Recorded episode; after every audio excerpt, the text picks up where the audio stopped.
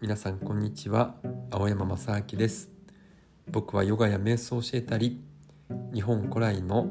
地なし尺八という笛を吹いていたり倍音歌唱法という歌い方で歌を歌ったりしています。はい。皆さんお元気でしたでしょうか？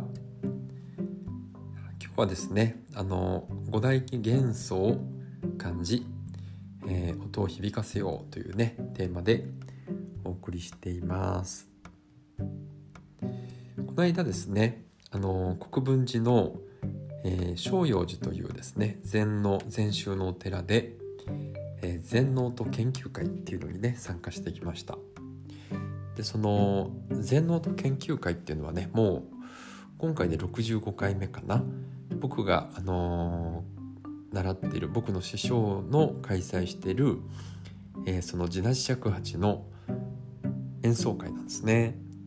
でいつもはですね国分寺の泉ホールという、え、音楽ホールでやってるんですけどちょっとコロナ禍で、えー、そこが使えないということですね、えー、お寺をお借りして、えそこで演奏させていただきましたでですねあの地なし尺八もこのねポッドキャストを聞かれてる方は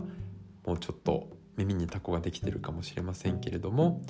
えー、地なし尺八っていうのはですね竹の節を抜いただけの、えー、日本古来より伝わる自然に近い尺八なんですね。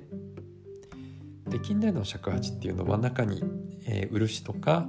とのこっていうのを塗ってなんかこうツルツルピカピカにしてですねえー、非常に音が出しやすいように加工してありますのでね音は非常にクリアで美しいんですけどもその分その揺らぎとか自然の中のねこう雑味であったりとか揺らぎであったりとかそういったものをねそぎ落としています。でただまあ効率よくねフルートみたいな綺麗な音が出るんでアンサンブルができますし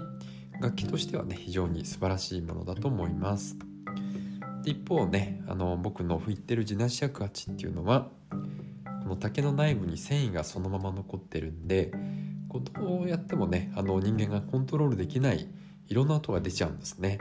でもそれがね自然と共存してるというか、えー、自然と一緒にハーモニーを奏でてるような感覚で、えー、非常に楽しいんですね。自分がこう予期せぬ音が少しずつこう重なってるっていうのがね。そして竹一本一本の個性に人間が合わせなくちゃならないんで、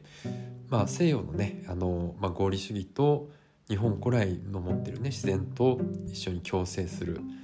えー、という考え方とね非常に近代尺八と地なし尺八っていうのはね対極にあるものだなと思ってます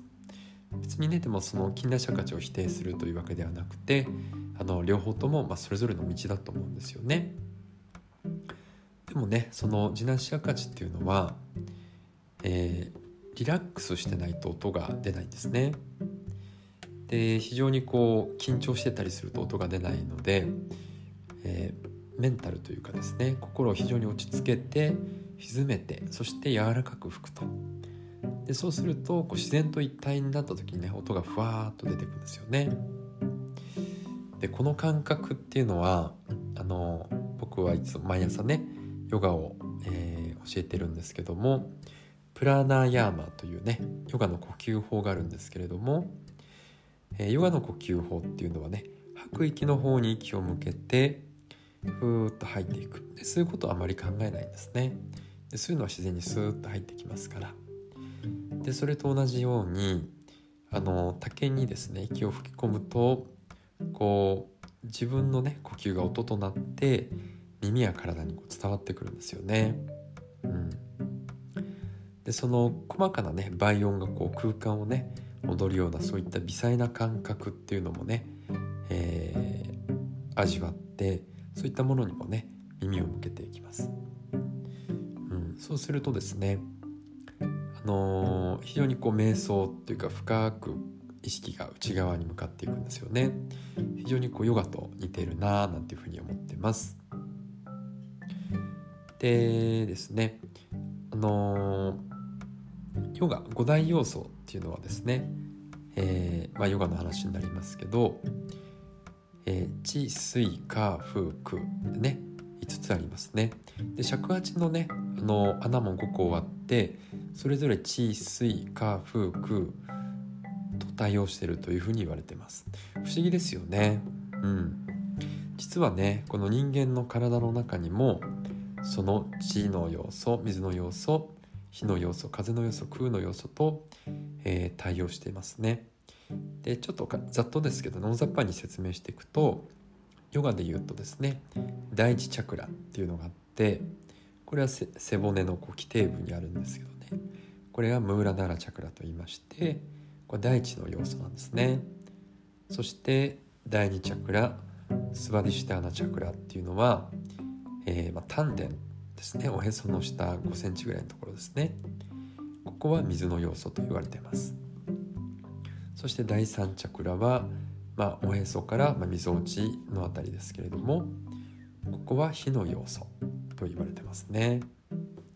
そして第4チャクラこれはアナハタチャクラといって胸のあたりなんですけどこれは風の要素と言われてます。そして第5チャクラは喉のあたりにあってこれはビシュッダチャクラと言います。ここは空の要素ですね。うん。そしてですねそれぞれ地水火風空は、えー、五感とも対応してまして地の要素っていうのはね嗅覚です。こうなんとなくねあの大地こう物質的なもの匂いがしますよね。地面の匂いとかね。で次水の要素っていうのは味覚なんですね。水はやっぱりあの淡麗ですけどこう味がしますよね。いろんな味がしますね。そして火の要素っていうのは視覚です。で目で見てこう火の明るさや揺らぎを感じることができますよね。で風の要素っていうのは触覚ですね。こう風を手で感じることが体全体で感じることができますしで空っていうのはね聴覚なんですねで空間がなければその音は存在しませんし音って目に見えないですけどね、えー、その空の中にこう存在してると。でこうして見てみるとですね地水っていうのは非常にこう物質的な肉体的な要素この世的なものでそして風風と空っていうのはね、えー、非常にこう目には見えない。でも感じることができるちょっとこう霊的な感覚とも言えますよね。で火というのはね物質と霊的なものの中間というふうにも言えるかもしれませんね。物質のようであって物質ではないという。はい。でまああの音っていうのはね、えー、体の中の風の要素。つまりね息を吹き込んでそれが音になってでその音っていうのはね空間にバーッと広がっていくんですよね。うん、というわけでですねあの 何がどういうわけなのかわからないですけどあのまあ倍音っていうのはですねこう深い瞑想につながっていくんですね。その音を聞くっていうことはやはり瞑想と非常にこう近いものだと思うんですよね。はい、ということでですね、まあ、日常でこうストレスを感じたら呼吸を使う楽器っていうのは非常にあの体を使って横隔膜を使って聴覚を使ってそして内観もできると非常にこう、えー、瞑想的な要素があるので、えー、ぜひ呼吸を使うね楽器を、えー、チャレンジしてみてください。うん、ちょっとね唐突な終わり方でしたけれどもねはいよろしくお願いします。今日もね素敵な一日にしましょう。